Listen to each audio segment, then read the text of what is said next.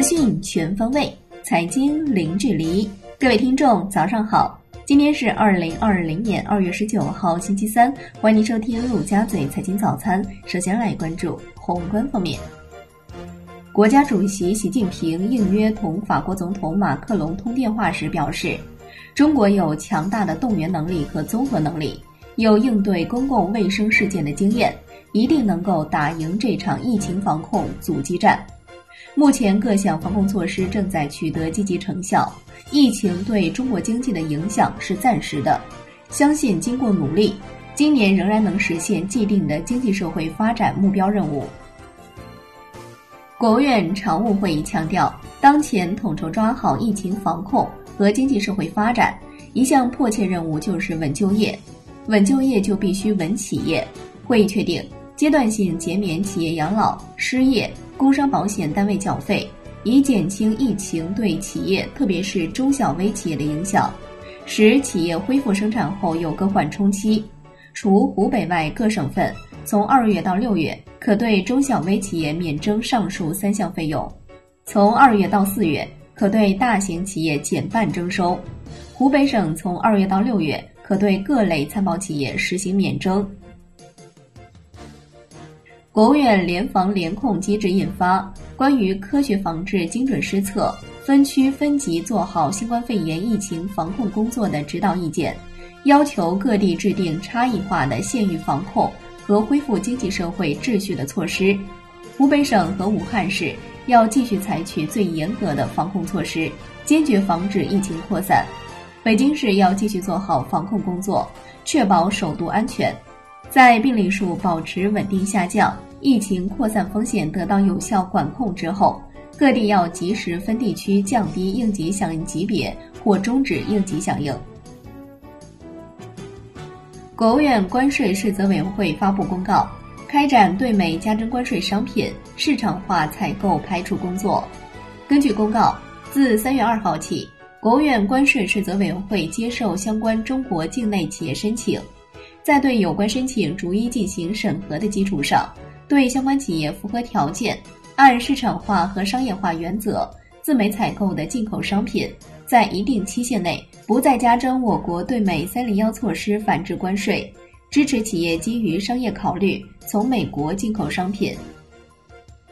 央行公告，二月十八号不开展逆回购操作。万德数据显示。当天有两千二百亿元逆回购到期，资金面总体宽松，shibor 多数下行。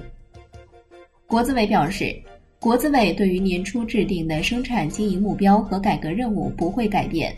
初步统计，国资委监管的中央企业所属两万余户生产型企业开工率超过百分之八十。全国旅客运输量继续保持下降态势，全国铁路预计。二月十八号发送旅客九十万人次，同比下降百分之九十点八。受路面结冰影响，吉林境内部分道路封闭，恢复时间待定。随着各地陆续复工复产，全国运输能力将会逐步增长。从今天开始，西湖风景名胜区所属公园景点将有序开放。南京发布最新通告，公园广场恢复开放。来关注国内股市，A 股震荡整理，上证指数收盘涨百分之零点零五，深成指涨百分之零点五八，创业板指涨百分之一点一五，两市成交额近万亿，创出近一年新高。北向资金净流出五十三点九一亿元，结束连续五日净流入。香港恒生指数弱势震荡，收跌百分之一点五四，恒生国际指数跌百分之一点三九，蓝筹股几乎全线下挫。汇丰控股午后跳水跌百分之二点八，去年第四季度净亏五十五亿美元，未来三年最多裁员三点五万人，全天大市成交一千零一十三点九亿港元。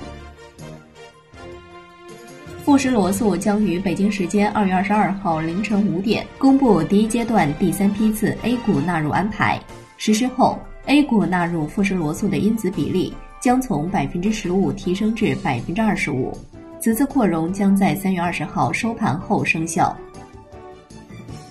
深交所发布深证创新一百指数、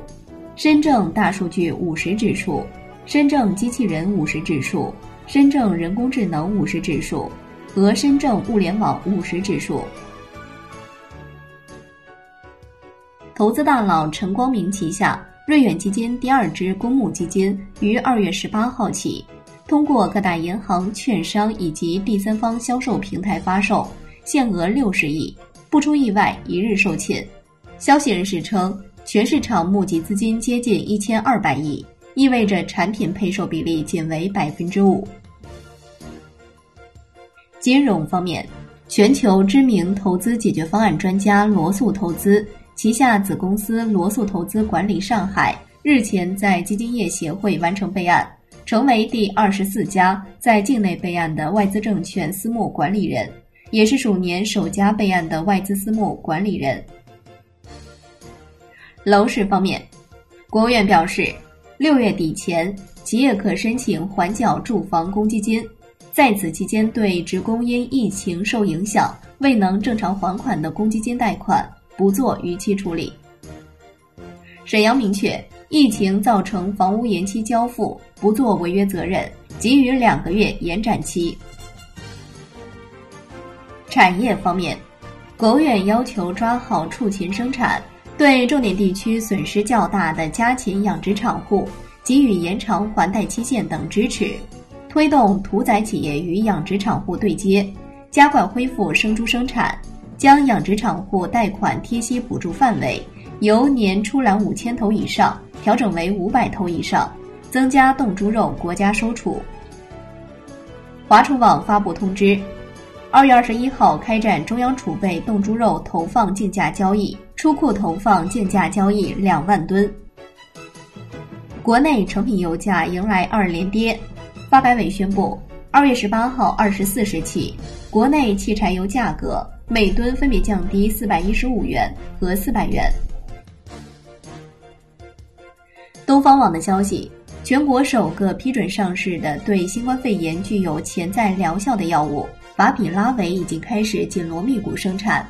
预计在二月下旬投放市场。与此同时，包括法比拉韦在内的三款对新冠肺炎具有一定疗效的药品也正在进行相关的临床实验。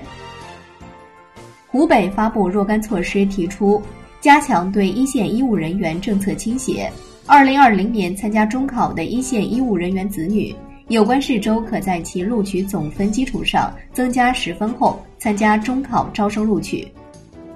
来关注国际股市，美国三大股指收盘涨跌不一，截至收盘，道指跌百分之零点五六，标普白指数跌百分之零点二九，纳指涨百分之零点零二。欧股全线走低。据报道，苹果公司可能会错过原定于今年春季发布的廉价版 iPhone 的量产计划。海外方面，世卫组织总干事谭德赛表示，新冠肺炎新增病例呈下降趋势。世卫组织维持此前的评估，即新冠肺炎并非全球性流行病，也不会提高疫情的全球范围风险级别。商品方面。伦敦基本金属多数下跌，LME 七铝、LME 七千收涨。国内商品期货夜盘收盘涨跌参半，农产品走势分化，黑色系多数下跌，铁矿石收涨。债券方面，国债期货全线收涨，十年期主力合约涨百分之零点三三，五年期主力合约涨百分之零点一五，银行间现券收益率下行两个基点左右。最后来关注外汇方面，在人民币对美元十六点三十分收盘价报七点零零五二，人民币对美元中间价调贬三十一个基点，报六点九八二六。